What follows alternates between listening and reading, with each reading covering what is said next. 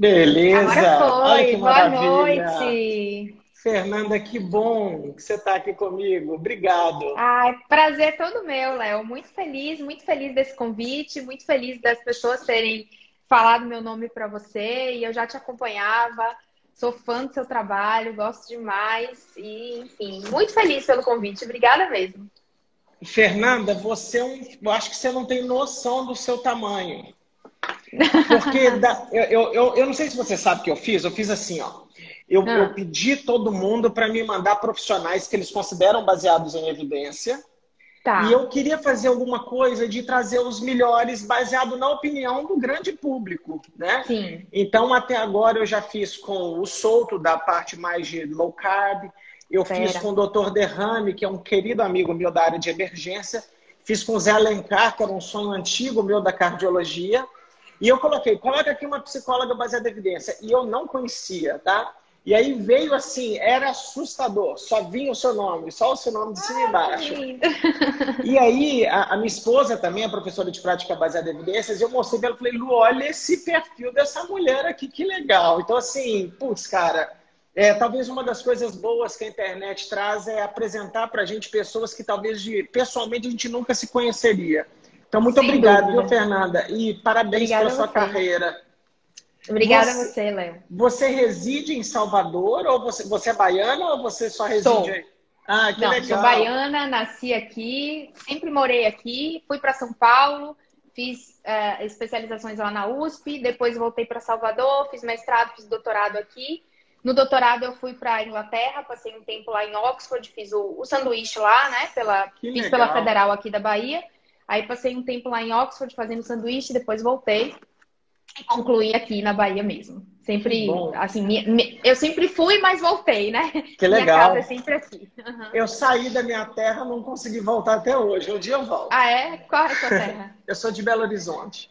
Belo Horizonte, terra boa demais. Já fui É. muitas vezes em BH dar palestra, fazer aula. Mas é hoje você está em São Paulo, né? Eu estou em Atibaia. Eu vim para o interior agora esse ano por, por olha, é, a minha filha não se deu muito bem com a pandemia. Entendeu? A gente sentiu o tranco, acho que várias pessoas sentiram. É, nasceu um irmãozinho dela, maravilhoso, o Pedrinho, e, e junto com isso, escola, essas coisas todas. E por um acaso eu conheci esse condomínio e, e comprei a coisa meio na emoção. Foi a melhor, a melhor coisa que eu fiz na minha vida, entendeu? Tem espaço, as escolas bom, funcionam, então a gente está mais calmo e deu certo. Mais qualidade de vida, né? Que bom. É, é. E eu estou mais perto de Belo Horizonte, estou 100 quilômetros mais perto de BH. Ah, então que tá ótimo. legal. Fica mais perto da família também. Aham. Qual que é o problema, Fernanda, de Atibaia? É que a internet de vez em quando me prega umas peças aqui. Então vamos Falha, né? torcer para dar tudo certo. Vai dar. Fernanda, me conta, vamos começar a bater um papo aqui? Conta para mim, eu- essa é para mim, qual que é o seu tema do seu doutorado? Curiosidade. Então, o tema do meu doutorado foi em psicometria, né? Que é a parte da Uhum. psicologia que faz a interface com a estatística. Uhum. Então, dentro da psicologia existem os instrumentos, né? As escalas, os testes.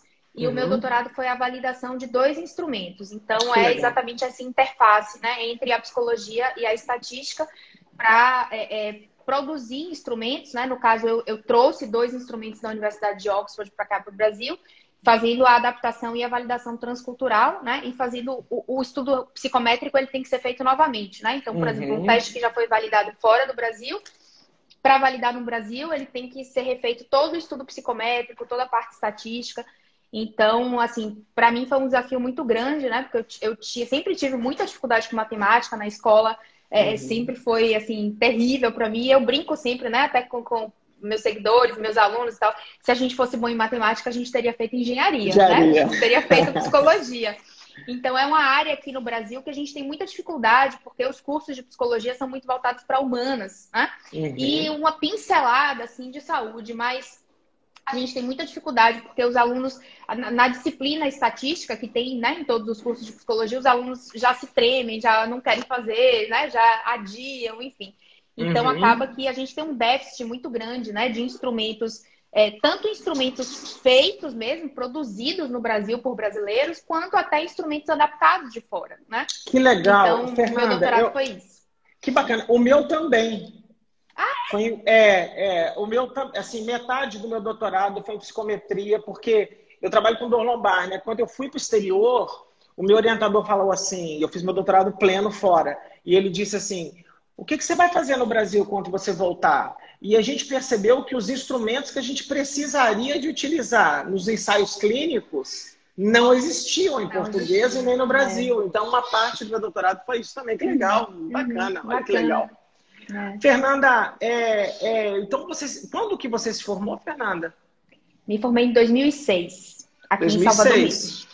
Tá. Uhum. E hoje a sua, a, a, sua rotina de vida é atendendo pacientes, ministrando cursos. Você, você tem algum papel dentro da universidade ou não? Então, eu fui professora de graduação, né? Durante um bom tempo. Eu fui professora de graduação de 2013 até 2018. Hoje uhum. eu ainda dou aula em pós-graduação e em uhum. mestrado, né? Eu saí da, da, graduação, é. Uhum. E hoje eu estou mais dedicada a, aos meus cursos mesmo, aqui na internet, enfim, ao uhum. Instagram, a parte de, de infoprodutos, né? Como a gente chama. Mas uhum. da graduação mesmo, é, eu, foi um desmame para mim difícil, né? Porque eu gosto muito, eu gosto muito da uhum. aula. E eu gosto muito de estar, tá, assim, pegar a pontinha, sabe? Eu gostava, inclusive, de dar aula para os primeiros semestres, assim. Primeiro é semestre, aí. segundo semestre. Você vê aquele brilho no olho, né, do aluno. Uhum. É muito lindo. Então, assim, foi um processo de desmame para mim. Mas no final de 2018 eu saí da graduação. Então, hoje o meu vínculo com, com a, a, a, universidade é um vínculo que não é efetivo, assim, né? Um vínculo de tá. professora ah. convidada. Assim, eu vou, uhum. dou uma aula de pós-graduação, dou uma aula no mestrado, mas não tenho mais aquele Maravilha. vínculo uhum, formal, né? Maravilha. É, você é. você está atendendo pacientes ainda? Você está na rotina? Oh, é minha cachaça. Me, pois é, me conta qual que eu, eu, eu, eu não consegui identificar qual que é o perfil de pacientes que você atende. É, porque no seu Instagram você fala de tanta coisa interessante, eu não sei quem, que é, quem é o, o paciente da Fernanda. Basicamente, hoje eu foco em pacientes graves. Então, assim, pacientes ah. que têm diagnóstico, tá? Pacientes que têm um transtorno, normalmente vêm encaminhados de psiquiatras para mim. É, eu já tenho um, um, sim, um network bom, né, com, com esses uhum. profissionais, então eles já sabem que eu, eu gosto, eu prefiro, né, esses pacientes graves para mim, eu gosto de desafio. Então, hoje, basicamente, eu atendo pacientes de transtorno alimentar, né, que é uma das minhas uhum. especializações na USP, né, anorexia, bulimia, compulsão grave, é, que é uma coisa que eu gosto muito, é um desafio muito grande. É, pacientes assim de, de é, psicopatologias mais frequentes, né? Digamos, ansiedade, depressão. depressão né? Gosto tá. muito de paciente depressivo com ideação suicida, que também é um paciente bem grave. É, bipolar, esquizofrenia. Então, tá. assim, basicamente. Então é bem misturadão. Meu... É, o meu público hoje são pacientes graves, né? Assim, tá. dentro das psicopatologias. Legal. Fê, me conta uma coisa. Posso te chamar de Fê? Essa coisa de paulista, Pode, hein? claro, do jeito é, que eu... você quiser. Fernanda, me conta o seguinte: dessas abordagens, você está conversando com um cara que não sabe de psicologia, tá? tá. É, é, mas eu sei que existem abordagens específicas da psicologia, né? Psicanálise, é, a terapia cognitivo-comportamental e outras que, que, como é que está a evidência dessas áreas? Entendeu? Não precisa me explicar o que, que é, mas qual a evidência que dê suporte para cada uma delas ou não há suporte para algumas delas e muitas pessoas usam? Então, Léo já chega assim, né? Metendo o pé no peito, né?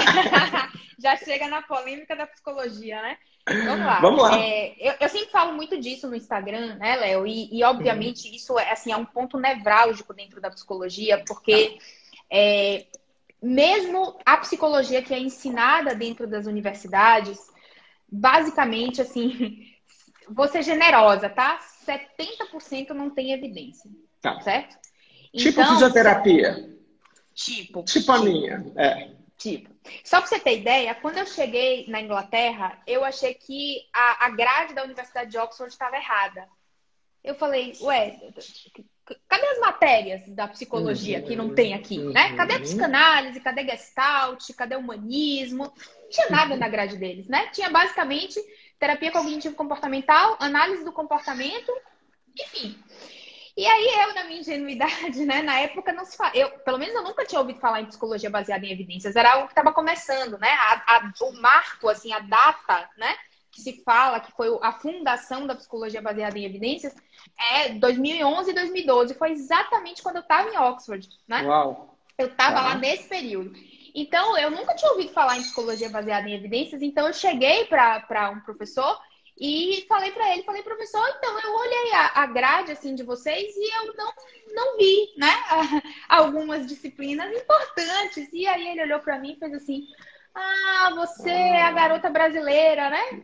Aí eu falei: Uau. "Ui, sou". Ele falou: "Ah, é por isso, é porque vocês estudam umas coisas assim que aqui a gente condensa tudo no primeiro semestre, é tudo história da psicologia. Aí depois a gente vai só estudar o que aplica mesmo." Uau! Uau. Desse jeito. Aí eu fiquei assim, ah, tá bom, com a minha cara, né, de paisagem, ah, tá bom, muito obrigada. Enfim. Então, então você assim, tomou essa porrada assim logo no doutorado. Você demorou um doutorado para tomar na cara e perceber que parte do que é ensinado, você não percebia isso como né? Foi ensinado. Porque aqui, não, aqui, assim, aqui é, é dado, sabe? É dado como, claro. como se fosse. Você pode escolher, inclusive, eu até comento muito sobre isso no meu Instagram, assim, você vai escolher sua abordagem a partir da sua visão de mundo.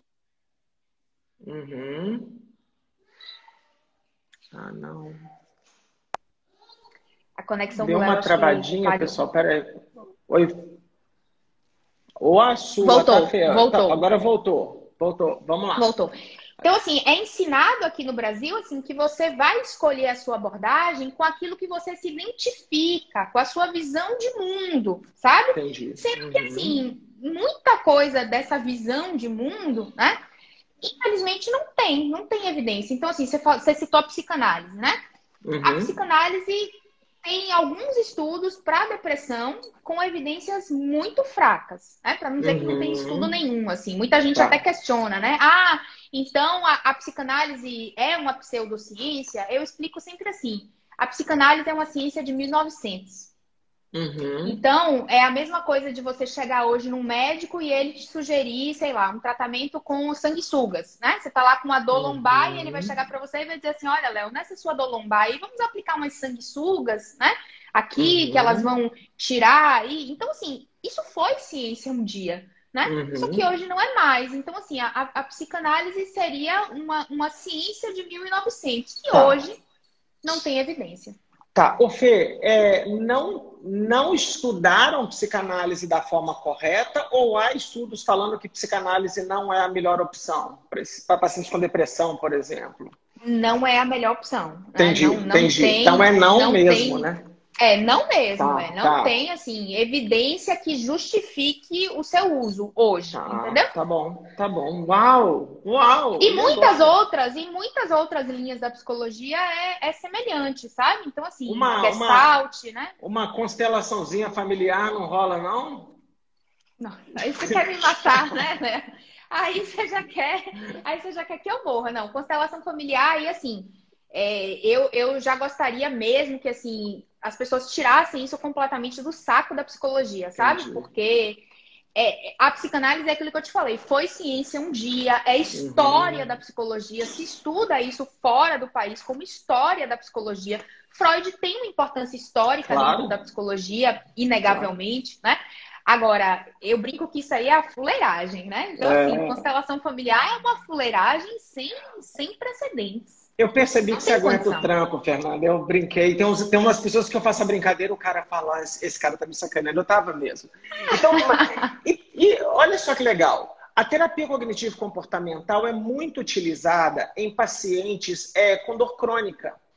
Então, assim, é, no meu mundo da fisioterapia, muitos tratamentos de fisioterapia são incorporados dentro de um contexto de mudança de comportamento dos pacientes. Por exemplo, a pessoa evita muito para se abaixar, porque ele está com medo de a hérnia discal dele explodir, que não vai explodir nunca, e assim por diante. É, é, então, assim, eu, eu percebo que a terapia cognitivo-comportamental ela vem sendo utilizada não só psicolo por psicologia, na, por psicologistas mesmo clássicos, por psicólogos, uhum. mas também outras profissões tendem a aprender com os psicólogos como utilizar isso dentro de um contexto de tratamento, ao encorajar pacientes e tudo.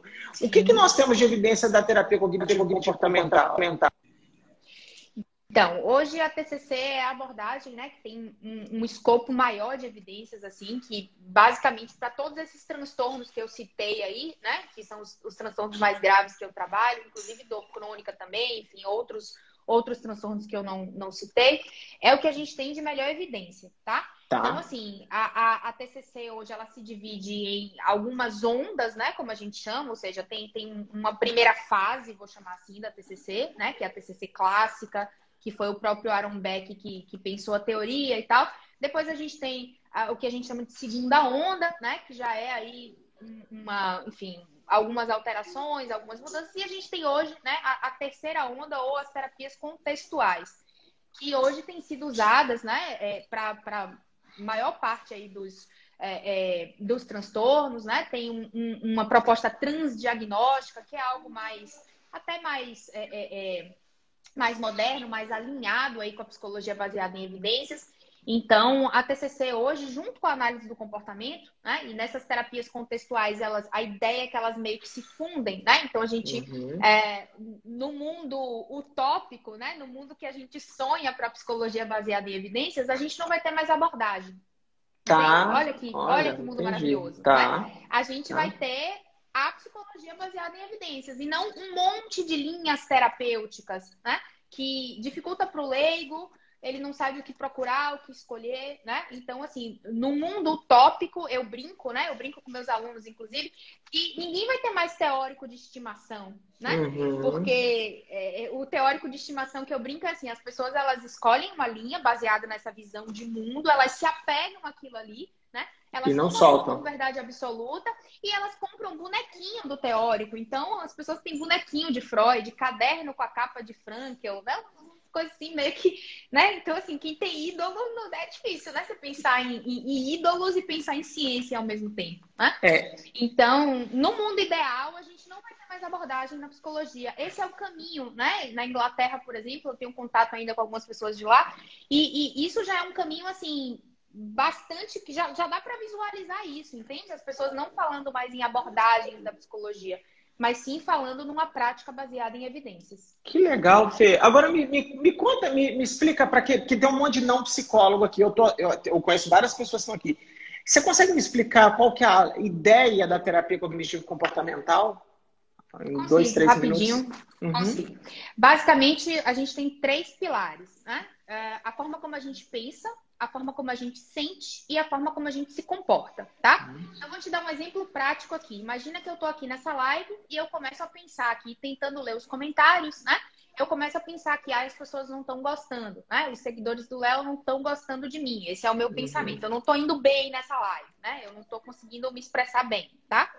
O meu sentimento vai ser ansiedade, eu vou ficar nervosa, né? E o meu comportamento, aí pode ter dois. Eu posso fazer uma fuga, né? Esquiva, posso dizer, olha, Léo, infelizmente eu não estou me sentindo bem, eu, eu te peço desculpas, mas eu vou ter que encerrar aqui, saio da live, vou embora, uhum. né? Que é o, o pior comportamento.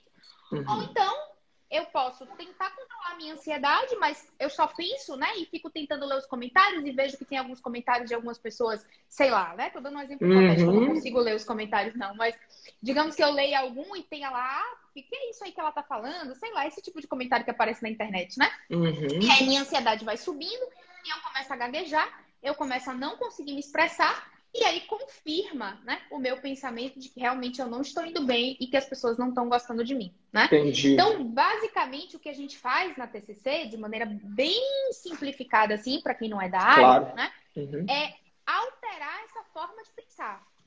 Que legal. Então, um pensamento que a gente chama, né, um pensamento alternativo seria: eu posso não ter ido bem até aqui, mas agora eu vou respirar, eu vou me concentrar, né? eu vou repassar os pontos aqui, sei lá, na minha cabeça e vou dar o melhor de mim daqui pro final, né? Eu uhum. posso melhorar ainda. A gente uhum. apenas começou, tem, sei lá, 15 minutos aqui de conversa, 20 minutos. Eu posso melhorar daqui para frente. Então, Legal. Então, esse é um pensamento, né, muito mais funcional, muito mais adaptativo. Por quê? Porque ao invés de encerrar o assunto aqui com você e fugir, ou ao invés de continuar ansiosa e não conseguir me expressar bem, eu me acalmo e penso, só tem 20 minutos. Se eu fui mal até aqui, eu tenho mais 30, 40 para conseguir reverter isso, né? Então, a gente basicamente vai ensinar o paciente a pensar por essa via alternativa, né? Uhum. Acho que muitas pessoas aqui, talvez você também já tenha lido Rápido e Devagar. Uhum. O Rápido e Devagar é basicamente isso, é um né? Baita de um livro legal. É um baita de um livro, pois é. É basicamente isso. Então você tem uma via de processamento rápida, né? Que é, que é como você está acostumado ali a pensar o tempo todo, e muitas pessoas têm pensamentos distorcidos, catastróficos na maior parte do tempo.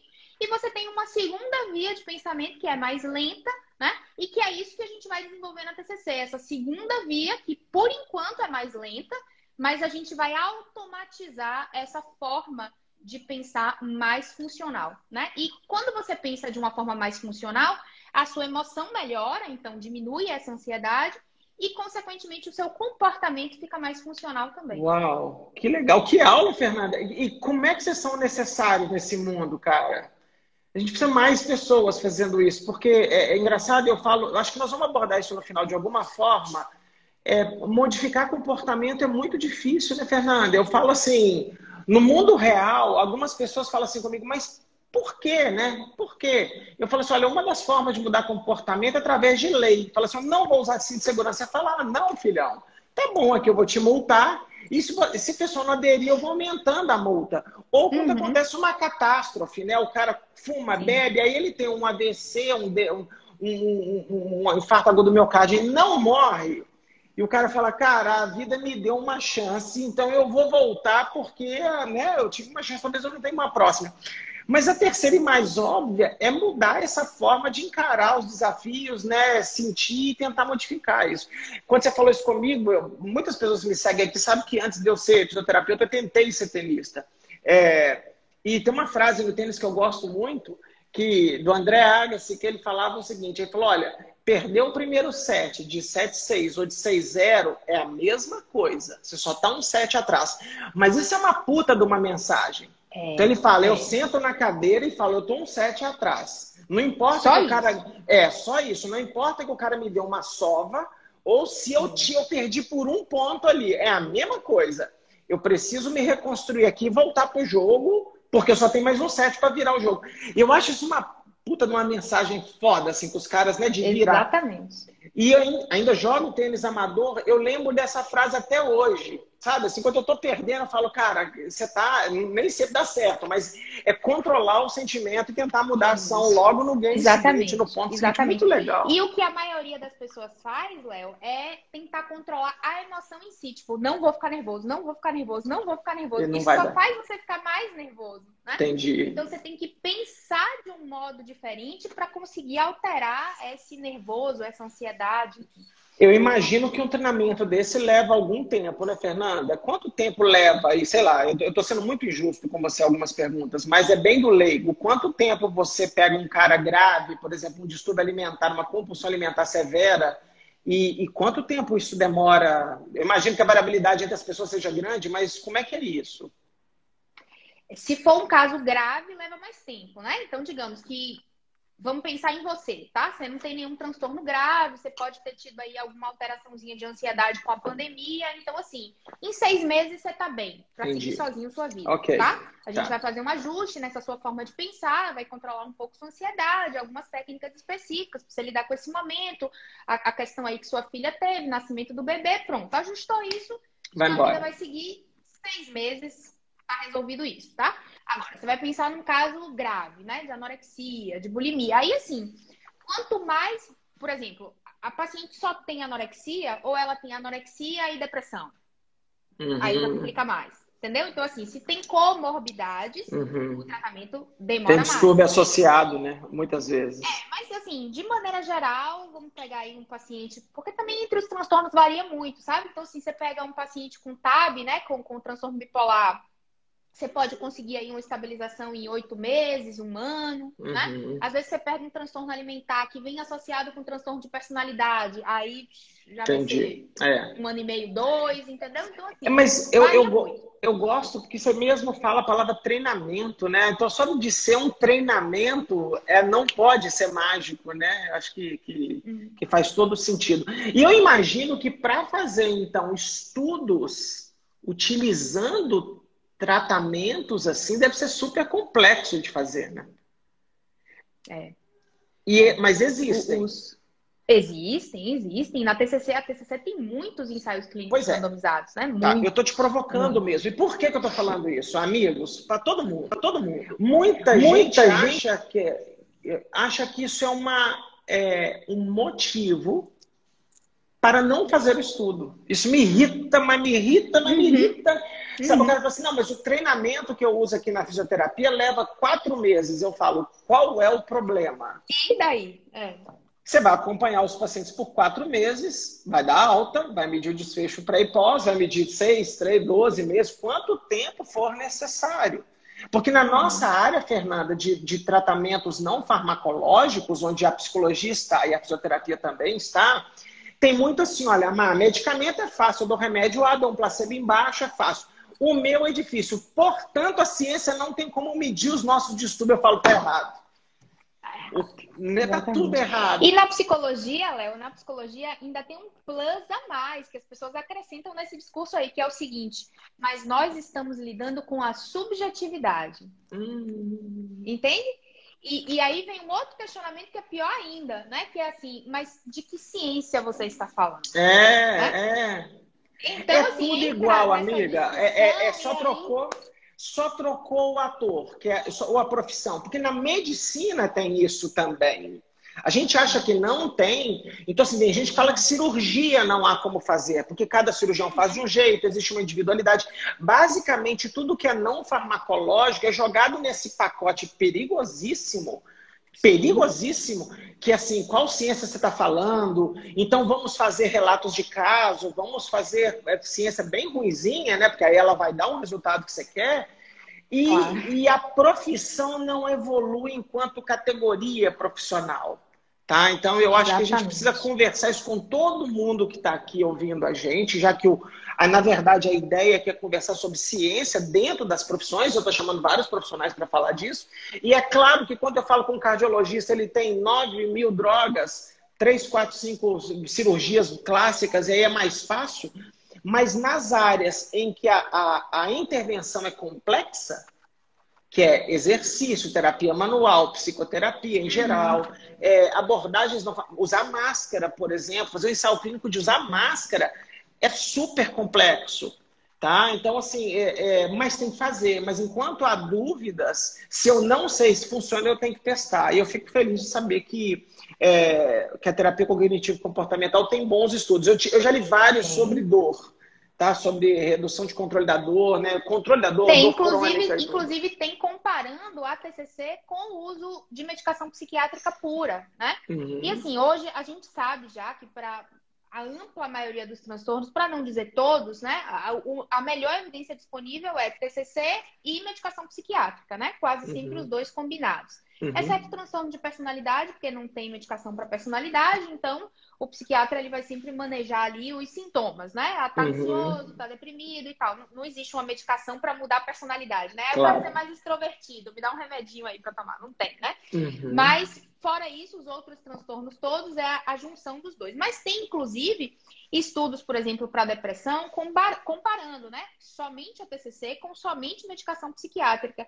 E em muitos estudos a TCC se mostra superior a longo prazo. Isso. Por quê? Uhum. Porque o paciente justamente vai fazer esse treinamento, né? Vai se ajustando. Uma linguagem para uhum. ficar compreensível, ele faz esse treinamento e ele não, a, o efeito desse treinamento não vai ser só ali enquanto ele está tomando o remédio, por exemplo, né? Uhum. Isso vai ser muito mais a longo prazo. Por quê? Porque ele aprendeu um jeito de pensar diferente, né? Menos catastrófico, que é o padrão aí do, do deprimido, né? Aquele jeito de uhum. tudo vai dar errado, acabou, não tem mais esperança, né? Então ele aprende um jeito diferente de pensar e ele leva isso para a vida. Então, a longo prazo, o paciente que faz TCC, por exemplo, né? Comparando no caso de depressão aí, que é onde a gente tem mais estudos o paciente que fez só TCC e o paciente que fez só medicação psiquiátrica, o que fez só TCC recai menos. Entendi. Faz sentido. Só usou medicação. Agora, inegavelmente o melhor tratamento é a combinação dos dois, né? Mas uhum. tem, tem bastante coisa nesse sentido. Que legal. Fernanda, eu te mandei um dado hoje cedo, eu devia até te mandar os gráficos, se você quiser depois eu te mando, é que para todo mundo saber o quão necessário vocês são nesse planeta. É, o meu baixinho tá indo dormir ali. Tchau, amiguinho. Oh. É, geralmente eu que boto para dormir, mas hoje foi a mamãe que está levando. A é, minha está me é. esperando. mas olha só, eu, para quem não sabe, pessoal, existe um, um, um censo mundial de doenças que chama Carga Global das Doenças. O nome correto é Global Burden of the Disease. E é um censo. Então, todas as lives eu estou comentando sobre isso para tentar pegar as doenças mais comuns que o, que o, que, que o, né, que o entrevistado aqui está tá, tá lidando. E o Global Burden of the Disease, última vez que ele foi coletado foi em 2019, e eu estava procurando aqui. Eles têm três métricas, né? Tem mortalidade e tem dois níveis de incapacidade. No quesito anos vivido com incapacidade, eles colocam tudo num pacote só, então peço desculpa se isso soar muito genérico. Os, os transtornos mentais, ele está em primeiro lugar no Brasil e em segundo lugar no planeta. E é engraçado, a, a, inversão é o meu mundo. Olha que engraçado, é porque a gente, talvez, vocês ainda têm muito óbito ainda no seu mundo, né? Pode ser suicidas, existem outras coisas. É, as doenças musculoesqueléticas estão em segundo lugar no Brasil e primeiro no mundo. E os transtornos mentais estão invertidos nesse papel. E aí a minha pergunta, Fernanda, é o seguinte: eu queria que você falasse. Aí pode ser totalmente de opinião de feeling seu. E eu estou provocando tá. todo mundo nisso. Desde 1990, os transtornos mentais são líderes de incapacidade no mundo. É, com esse monte de evidência que está saindo, o que está acontecendo com o mundo? A gente sabe mais como atender esses pacientes, a gente sabe mais como tratar esses caras, mas parece que no ranking passa uma impressão que a gente não está conseguindo é, é, voltar esses caras para um ranking menor. Né? No caso aí, é, é ruim estar tá em primeiro lugar. Vou dar um exemplo bobo, Fernanda. Aqui no Brasil, é, a, nos anos 80, as pessoas morriam de diarreia. Entendeu? Sumiu do ranking. A gente morria de deficiência de ferro. Então o Ministério da Saúde começou a olhar a parte de nutrição e toda. Mas as doenças do aparelho musculoesquelético e os transtornos mentais, eles seguem lá em cima, apesar de que a gente sabe muito mais do que sabia 30 anos atrás. Eu queria ouvir o que você pensa e é opinião total. Sim. Léo, eu acho que tem algumas hipóteses para isso, né? Eu não, não, não, sei se eu tenho, assim, uma, uma opinião exclusiva, uhum. fechada sobre, mas eu acho que a gente pode levantar algumas hipóteses para isso. A primeira é que nunca se falou tanto em transtornos mentais, né? Nunca ah. se teve tanto interesse por transtornos mentais e, consequentemente, isso faz com que as pessoas busquem mais e esse dado epidemiológico, obviamente, sobe, né? Sim, Antes, boa. Ah, você tá deprimido? Nada, frescura. Triste, né? é. Vai lavar, vai lavar uma pia de prato que você melhora, né? Então tinha muito esse discurso, especialmente aqui no Brasil, né? Fora também, enfim, desse discurso é, é preconceituoso em relação aos transtornos mentais. É piti, é, é frescura, é uhum, é falta de fazer, legal. é falta de Deus, né? Então, assim, hoje a gente vê um, um crescente, né? É, é, interesse e, e aumento dessa busca né, pelos serviços de saúde é, buscando tratamentos para transtornos mentais que antes eram muito negligenciados, né? O TDAH na infância, uhum. depressão, ansiedade, esses que são, uh, esses são mais frequentes aí, né, na prática clínica. Então, o fato das pessoas procurarem mais, isso fica mais notificado, né? Lindo. O dado epidemiológico, uhum. obviamente, sobe. Então, essa é a minha primeira hipótese, tá? tá. A segunda hipótese, a outra hipótese, né, de que por que, que isso não desce, apesar de estudos sendo feitos e de, de enfim, né, muitas pesquisas e, e, boas pesquisas até, a gente pode dizer hoje que, que dentro da, da, da, psicologia a gente tem bons trabalhos sendo produzidos, e por que então aqui a gente não consegue resolver esse problema, uhum. né, digamos assim? Aí eu tenho outras, várias hipóteses para explicar isso. A primeira é que, assim, Agora, então, com a pandemia, a tendência é subir mais, né? Porque uhum. vão vir outros problemas pós-pandemia aí, tá? Uhum. Vai, a, a, gente espera, pelo menos, né? Já, já é esperado aí, baseado inclusive em outras, outras situações mais ou menos semelhantes, um aumento de estresse pós-traumático, né? Pessoas que passaram aí, ficaram em UTI, viram pessoas morrendo do lado, né? Então, isso gera o que a gente chama de TEPT, né? Que é o estresse pós-traumático é, mais ansiedade, enfim, mais obesidade, que não é exatamente um, um, um transtorno mental, mas está associado à compulsão alimentar, está associado a, a, a, maior risco de depressão, ansiedade também. Então, enfim, pós-pandemia, eu acho que esse número vai subir ainda mais. Uhum. Mas, é, além dessa questão dinâmica mesmo do mundo, né, e, e a coisa da, das exigências, o quanto que a gente hoje é muito mais exigido do que os nossos pais, e infinitamente mais do que os nossos avós, né, é, uma questão que muito se discute na própria saúde mental, assim, internamente, dentro da psicologia e, e da psiquiatria, né, é a questão de que os transtornos mentais são crônicos, né, boa, boa parte deles, Boa parte deles não tem cura, né? Então, assim, é um paciente que você trata hoje, mas que ele pode reincidir, né? Uhum. Boa parte da população, infelizmente, não tem acesso a bons tratamentos em uhum. saúde mental. Então, você tem dois universos, né? Você tem o universo de quem pode pagar por uma boa saúde mental, infelizmente, e o universo de quem não pode pagar por uma boa saúde mental. Então, essa cronicidade dos transtornos, que eu acho que é o que acontece também com dor crônica, né? Sim. É, é, com, Sim. Enfim, né? Com essas, essas questões de dor lombar, enfim. É, isso é crônico, né? Isso vai e volta. Então, isso também não é, não é uma, uma diarreia, por exemplo, né? Que você vai curar ali, você vai tratar acabou. Concordo. Você não vai ter nada, né? Uhum. Uma fratura de braço que você vai consolidar ali, acabou. E ele vai esquecer que um dia ele quebrou o braço, né? Uhum. Eu sempre faço essa comparação, né? Entre quebrar o braço e, e ter uma ansiedade, ter uma depressão, para fazer uma analogia para os pacientes e para os alunos. Então, quando você quebra um braço, você tem a cura para isso. Você resolve o problema. Você enfaixou ali, você engessou, ficou um tempo ali imobilizado, tirou, radiografou, você sabe melhor do que eu, pronto, tá, tá tudo certo ali. Tá Acabou. certo, vida normal. E fisioterapia e tal, sei lá, 30 dias, 40 dias depois, você pode voltar a carregar peso, fazer o que você quiser. Uma vez que você teve um quadro de ansiedade, né?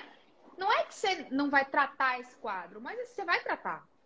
Vai resolver, você vai parar de ter crise de ansiedade. Mas assim, pode ser que lá na frente, né? A sua filha, sei lá, vai fazer vestibular digamos, né? uhum. né? E isso gera de novo ali um estresse na família, porque ela tá muito nervosa, sei lá, porque ela quer medicina, ela quer passar numa federal, sei lá uhum. o quê. Uhum. E aí isso gera e o seu quadro de ansiedade, ele pode voltar de novo, né? claro, né? porque é um perfil, claro. digamos assim. Então, eu acho que são muitas hipóteses para isso, uhum. né? Não é uhum. que os estudos sejam ruins, não é que as pesquisas não estejam avançando, mas primeiro, Existe um holofote hoje, né? Sim. E acho que isso é bom, não vejo isso claro, ruim, não. Claro. Um holofote voltado, né, para a psicologia, para os transtornos mentais. Eu brinco com meus alunos que eu vivi para ver isso, né? Porque quando eu fiz psicologia, eu escolhi fazer psicologia com 14 anos. E entrei na faculdade em 2002 e me formei em 2006. E fazer psicologia, você tinha duas alternativas, né? Ou você era doido, né? Ou você era hippie e queria, enfim, ficar pegando um baseado ali na, na porta da faculdade. Então, era, era muito é, é, desconsiderado, assim, né? Entendi. A psicologia. E eu vivi para ver essa, essa mudança, né? Mudança. Esse turning point aí da, da, da profissão, que hoje é enfim, as pessoas, né, que você fala, ah, psicóloga, nossa, você é psicóloga, que legal, ai, me fala um uhum. pouco, né? O interesse cresceu muito. E com esse holofote voltado, claro, mais pessoas buscam e os números crescem, né? Então, Legal. São algumas ideias mesmo. Não, sei não eu acho, eu acho que faz total sentido. Faz total sentido. Total. Inclusive, a, a, você fez uma primeira fala de epidemiologia que é perfeita. Né? É ok ter sim, sentimentos depressivos, né? As pessoas não concordavam, era falar, caraca, que eu tô sentindo, né? Que que, que boiolagem isso aqui, né? Você começava a se julgar, você se sentia é. mal de se sentir mal, né? Isso que você falou, vai para a igreja, vai capinar um lote. Eu cansei de ouvir isso, né? É, é, das famílias mais tradicionais, menos educadas. E hoje, né? Eu tenho dois filhos, né? E a minha, uhum. ela, ela foi uma santa até vir a pandemia. E depois eu percebi assim, e é maluco porque os pais também ficam doentes por quando vê os filhos sofrendo, né? Você não quer, né? claro. né? Então você vai tentar buscar saídas. Muito legal. Querida Fernanda, tem muita pseudociência na psicologia? Tem, Léo. Tem? Infelizmente tem, né? É, eu sou muito criticada pelos colegas, né? Assim, eu, eu, digo que eu tomo paulada aqui nesse Instagram todo dia, né? Opa. né? Justamente porque estamos juntos. Estamos né? juntos. tomo paulada aqui nesse Instagram todo dia, justamente porque as pessoas chegam e perguntam: isso aqui tem evidência? Eu digo: não, não tem evidência. E acho que é algo que você deve viver também, né? Na, na sua área, porque assim, Hoje você dizer, não, não tem evidência, é tomado como ofensa, né? Pelos colegas, assim, é tomado como tipo assim, nossa, você tá me xingando, né? Uhum. Na verdade, é dado de realidade, né? Eu tô trazendo sim, tem evidência, não, não tem evidência, né? Uhum. E infelizmente na psicologia tem, né, boa parte aí das abordagens, né? Boa parte das, das é, é, orientações, linhas teóricas, enfim. Ou tem uma evidência muito fraca, como é o caso da psicanálise, né? Ou sequer tem evidência nenhuma, como é o caso, por exemplo, da terapia junguiana, né? Que foi criada pelo, pelo Carl Jung, né? Sequer tem evidência. Então, assim, e isso é ensinado, ensinado na faculdade até hoje. Eu não estou falando de fuleiragem, né? De constelação tá. familiar, de reiki, de tá. energia quântica, porque isso aí, assim, a gente já vai pro extremo, né? Então, assim, eu, eu, eu divido entre tem evidência fraca, é pseudociência e é fuleiragem, assim, porque fuleiragem é pior do que pseudociência, entende? Que é tipo assim, uhum, claro. é, terapia quântica, né? Terapia quântica, eu não, eu, eu acho que é uma ofensa dizer que isso é pseudociência, né? Uhum. Terapia quântica é fuleiragem, assim, é um negócio que enfim, beira o charlatanismo mesmo, sim, né? Sim. É, e, ele, e esses caras são bons, né, Fernanda? Os caras que propagam essas pseudociências, vamos chamar só de pseudociência por enquanto. esses caras têm uma capacidade de comunicação e envolvimento das pessoas, eles devem ter treinamentos avançados de convencimento, de storytelling, de marketing, de tudo, porque eles são altamente convincentes.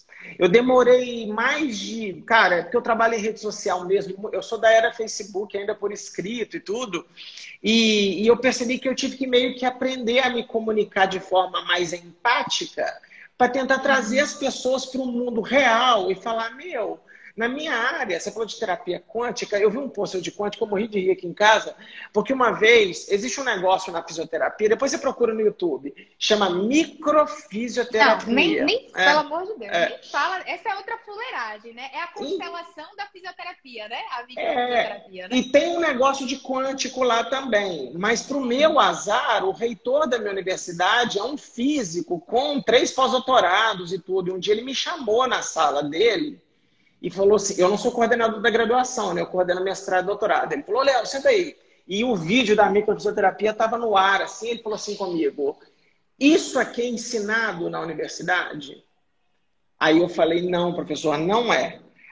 Aí ele falou: Cara, estou falando isso aqui de física quântica. Isso aqui não é não, não tem. Aí, assim, ele estava ele tava meio. Ele estava preocupado de início, mas na hora que eu falei que não tinha, aí ele acalmou e aí ele foi pro lado da hum. piada. E eu falei, cara, isso é Sim. é muito mais forte do que você imagina. Hum. E, e quando, capaz de alguém pegar um trecho dessa live nossa isso circular em 40 mil grupos por aí e os caras vêm com tudo, entendeu? E é muito louco isso. Uhum. Então eu sei exatamente o que você passa. E, de novo, isso tem em todas as profissões de saúde. E nós temos que alertar os pacientes, porque o cara cria, é, o mais louco disso da quântica, da microfísio e de outras coisas que a gente pode vir a conversar, que tem um mecanismo para tudo. Você concorda? Tem uma teoria, uma coisa teórica, o cara olha mesmo, por mais absurda que seja, o cara fala: caralho, é isso mesmo, meu. Faz, faz sentido. sentido. É, Aí, tá é, vendo? É, e uma coisa sentido. que me assusta, e eu queria deixar gravado na nossa live, para quem está perguntando, vai ficar gravado? É claro que vai ficar gravado, é, é, mas não vai embora, espera até o fim. Por que, que os profissionais de saúde, Fê, aí virou uma pergunta para você. Por que, que as pessoas antes de. Eu estou falando dos psicólogos agora, estou falando dos pacientes, tá. que o paciente é vítima. O paciente Sim. é vítima do profissional que está vendendo o que ele quer. Porque eu, eu, eu, eu, não sei se você concorda comigo, os pacientes acham que nós somos 100% baseados em evidência. Afinal de contas, eles são de uma universidade e a universidade é um lugar de ciência. Né? Tem um não é diploma. É, uhum. Tem um diploma, então você é o cara que domina o saber. Portanto, eu posso entregar o meu corpo, a minha alma, meus problemas para você e gostaria que você me ajudasse a resolver. Eu falo isso muito com fisioterapeutas e hoje o meu curso de PBL não é mais de físio, é 20% dos meus alunos são físios. Eu falo assim, cara, por que, que antes de você entrar nessa, você não digita www.pubmed.gov e joga três palavras-chave e procura primeiro, antes de comprar um treinamento desse, ou antes de entrar numa dessa. Você acha que, que os, seus, os seus colegas de trabalho, na média, lógico, a gente aí está falando um monte, o problema de formação do profissional de saúde brasileiro não está passando por uma coisa básica chamada curiosidade, assim, de procurar, cara. Não. Não está passando por uma coisa básica chamada curiosidade, né? Não está passando por uma formação básica de metodologia, né? Assim, até para saber, Léo, você não tem ideia. As pessoas chegam aqui para mim e elas não sabem o que é PubMed, assim, né? Uhum. Elas, elas não fazem, ou até sabem o que é PubMed, mas tá, e aí, pesquisa o quê? Se eu encontrar um artigo lá, então, significa que é bom. Aí, aí, isso é problema. Você entende? Então, assim, Entendo. assim, o buraco é mais embaixo. É. é pesquisar no PubMed, entendeu? Alguns até pesquisam, mas assim, é, eu brinco que é, é, quando você não entende metodologia, você pega um artigo, é um burro olhando para um palácio, né? Você olha aquilo ali, você olha aquilo ali, você faz. É, Legal, beleza, então é. é. bom, né? Eu entendi que é bom aqui, é isso? É bom? Posso usar? Você tá entendendo? Então, assim, é, é mais complexo do que isso, né? É. Além disso, na psicologia, tem esse discurso, né? Que é uma escolha por amor. Né? Uhum. O que você vai trabalhar é uma identificação. Então, assim, se eu fiz reiki, né? Digamos, eu fiz um tratamento com reiki e eu fiquei boa, eu fiquei bem, eu melhorei. Portanto. Nossa, então é isso, é isso, entendeu? É isso. Então eu vou fazer reiki com meus pacientes. Ah, pronto, agora eu me achei, entendeu? Então, na psicologia tem muito esse discurso, assim, do que, do que funcionou para mim, do que foi bom na minha vida, né? Do que me ajudou pessoalmente, tá? E aí eu vou, então, é, é, utilizar isso como prática. eu tô, eu tô mexendo na cadeira aqui. Sabe o que, que me deixa muito bravo com essa história toda? Eu imagino que te deixa arrasada também. Eu falo assim, ó, eu comprei uma casa aqui em Atibaia. Eu contratei um engenheiro, porque eu não sei de engenharia. Eu não sei se a casa vai cair. Eu contratei um serviço autônomo para o cara olhar para mim se esse troço vale o preço que o cara me cobrou. Claro. Né? E o cara falou: olha, essa casa tem as seguintes qualidades, tem os seguintes problemas, vírgula, eu acho que o valor arbitrado é tal. E aí eu tomei decisão. Quando você vai comprar um. Porque a gente não é obrigado a saber de tudo. Eu, eu, tenho o menor, eu tenho o maior conforto do mundo em falar isso. Eu não sei arrumar a piscina. Agora eu aprendi. Enquanto eu não sei, eu contrato alguém para fazer para mim. Mas por que, que a gente procura informações sobre como comprar um carro, sobre como comprar uma casa, sobre, sabe? Mas a gente não com, é, é, busca um documento, ou uma evidência, ou uma consultoria antes de adquirir um treinamento de longo prazo, que é caro, que é pseudocientífico e que não vai ajudar ninguém. Daqui a 10 anos o cara vai estar preso nessa dissonância cognitiva dele maluca e ele vai falar: caralho, eu menti para meus pacientes durante décadas. Eu, ou meus pacientes perderam a oportunidade de ter um melhor cuidado. Né? E, e isso é muito louco. Eu faço essa E sabe o que é pior? E sabe o que é pior, Léo? Aí a pessoa não sai mais disso. Porque mesmo se dando conta que aquilo é uma pseudociência, ela pensa assim, mas eu não vou perder 10 anos. É isso. Entende?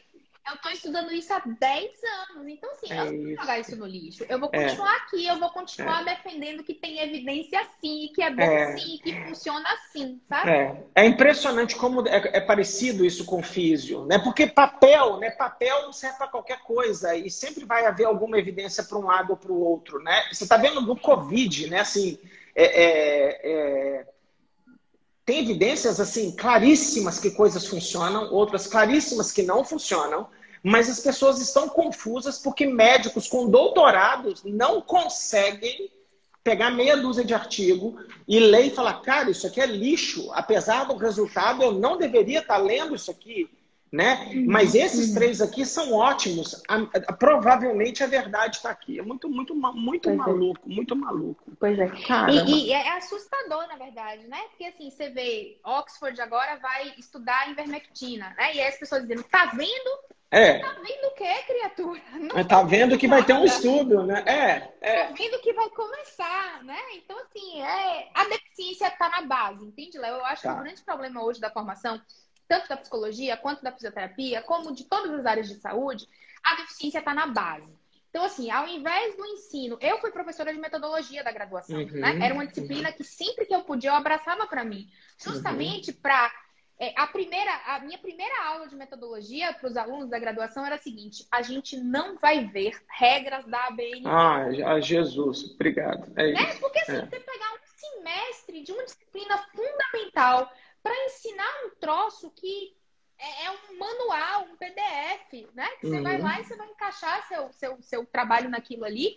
E você passa um semestre, muitas vezes, aprendendo regra da ABNT. Espaçamento, uhum. não sei o quê. Margem, é. Não sei o que lá, margem, não sei o quê sabe? E assim, e foi-se uma disciplina fundamental. Então, assim, na minha opinião, esse é o problema. Né? Não uhum. se aprende metodologia, não se aprende corretamente, não se aprende a ler um artigo, não se aprende a identificar o que é lixo, né? Uhum. daquilo que a gente vai ter que levar em consideração.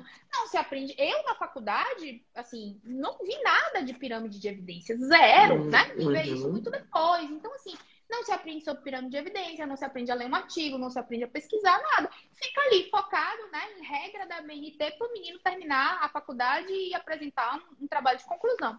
E com ódio, e com ódio de ciência, né? Porque como é muito chato, né? É, é engraçado assim, aqui em casa, né, a gente dá aula de ferramentas digitais disso para os alunos de mestrado doutorado, que ensina software. Alguém, acho que a Lu, minha colega que é dentista, ela, ela falou, cara, existem softwares para formatar seu texto. Isso, então, na é. verdade, você não precisa nem aprender. Você joga o texto lá, aperta um botão, ele vira. E, e, e eu, eu, eu, sou um crítico da, das disciplinas de metodologia e TCC, porque ela, o aluno vai falando, putz, mas que saco esse negócio, né? É, é, e aí ele vai criando aversão à ciência e ele vai pegando aquilo que, que tem que colocar melhor. Querida Exatamente. Fernanda, última pergunta que eu quero deixar essa live cravada em uma hora para não ficar muito longo, é, até para a gente ter uma oportunidade de fazer outra. Os pacientes curtem pseudociência na psicologia igual eles amam na física ou não? Curtem. Pior que curtem, viu? Assim, acho também que eles são vítimas, né? Concordo com você. Mas, assim, o discurso pseudocientífico, ele é sedutor. Né? Ele é. Por quê? Porque ele vem com a proposta de resolução, ele vem com a proposta de cura, ele vem com a proposta de todos os seus problemas dessa vida e de outra vida e de, das próximas, se tiver, a gente vai resolver, né? Então, assim, é um discurso que a psicologia científica, obviamente, não pode dar, né? A gente uhum. trabalha, óbvio, com probabilidade, porque a gente trabalha Ótimo. com ciência, né? Uhum. Então, quando a gente trabalha com ciência, a gente vai dizer para o paciente, olha, existe uma probabilidade da gente diminuir as suas crises de ansiedade. Mas aí vem o, o, a constelação, vem o reiki, vem o cristal, né? Vem, sei lá, a aromoterapia, a cromoterapia, é, é, eu brinco que é um combo pseudocientífico, né? Normalmente uhum. a pessoa não é formada em uma pseudociência só. Ela, ela tem um, um, um, conjunto de pseudociências, né? Então ela trabalha com reiki, cromoterapia, aromoterapia, é, terapia quântica, né? Ela, ela faz um combinado. E aí ela diz assim: olha, se eu juntar tudo isso aqui, Léo, essa ansiedade aí que você está sentindo, eu resolvo em duas sessões. Uau. E aí, como é que você vai competir com isso? Entende? É. Como é que eu vou competir com isso? Eu te digo, olha, Léo, existe uma probabilidade, né? Da gente conseguir reduzir sua ansiedade em seis meses. E aí, o combo pseudocientífico te promete reduzir a sua ansiedade da vida passada, dessa vida, da futura e das gerações todas, né? Dos seus filhos e netos em duas sessões. É, como que você Acabou. vai competir? Não tem como competir. A pro... Né? A, a, promessa é grande demais, né, Fernanda? Demais. E demais. ela é, e ela é, geralmente ela é muito assertiva, ela é sem efeitos colaterais, porque ela é holística, é. né? Então não vai fazer uhum. mal. É natural. É gente, qualquer coisa parecida com cloroquina, não se esqueçam, tá? É mais barato, entendeu? É. E uma coisa que me incomoda, Fernanda, que eu queria dividir com você, não sei se você já passou por isso, eu tenho um problema seríssimo com jornalista quando eles perguntam das minhas coisas. Porque quando você joga o pensamento probabilístico para um jornalista, em que você toma cuidado com aquilo que você diz, ele fala, cara, mas não cura. Ele quer uma coisa, ele quer uma manchete de duas linhas com um parágrafo curto, porque o povo não vai ler também.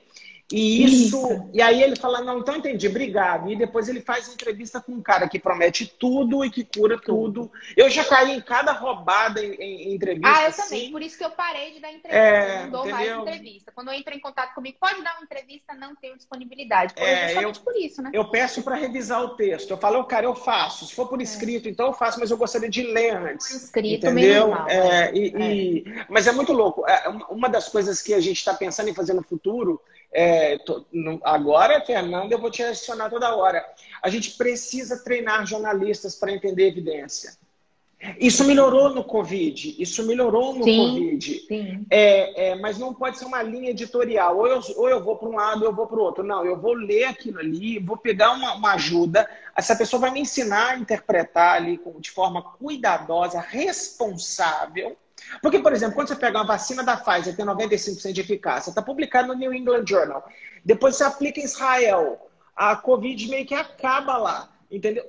Acabou, acabou. Aí você pode falar, bicho, essa vacina é foda. Sem surpresa nenhuma, todo mundo quer tomar a Pfizer.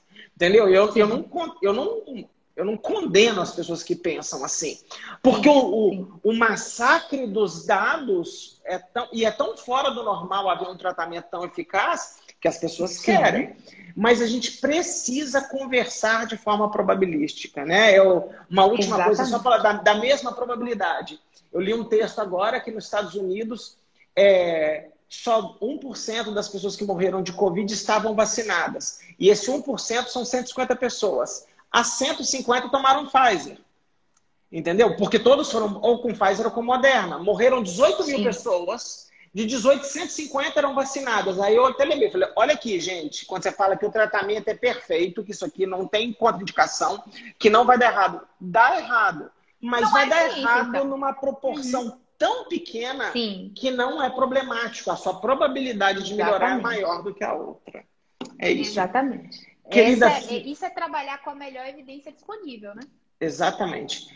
Querida Fernanda, não sei se isso já aconteceu com você. Nós temos. O, o, Instagram me avisou que a gente tem 1 minuto e 46 segundos para encerrar a live. Eu queria que você uhum. se despedisse, desse os recados finais para a gente montar uma nova live para alguns meses à frente. Ah, considere marcada já essa nova live. muito, muito feliz de estar aqui, né? Muito feliz de tanta gente ter indicado meu nome aqui nos seus seguidores, né?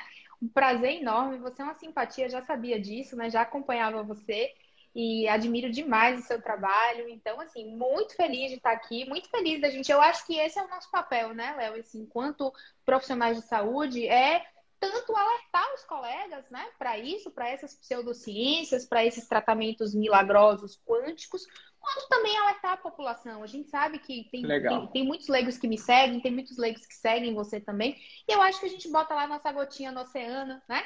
É isso alertando aí. as pessoas que esse milagre quântico, na verdade, é, mentira. Trabalho de formiguinha, é né, Obrigada. Fernanda? Eu que agradeço, obrigado e obrigado por existir, tá? Meus parabéns, é, que, que você tenha a maior felicidade do mundo, você e sua família, seus amigos, e queira que um dia eu encontre com você pessoalmente para te dar um abraço. Vamos sim, com certeza. Obrigada, viu, Léo? Obrigada a você. Tudo de bom também. Um beijo. Tchau, gente. Um beijo para todo mundo e boa noite, boa semana e se cuidem. Tchau, tchau. Muito obrigado. Tchau. Foi 10.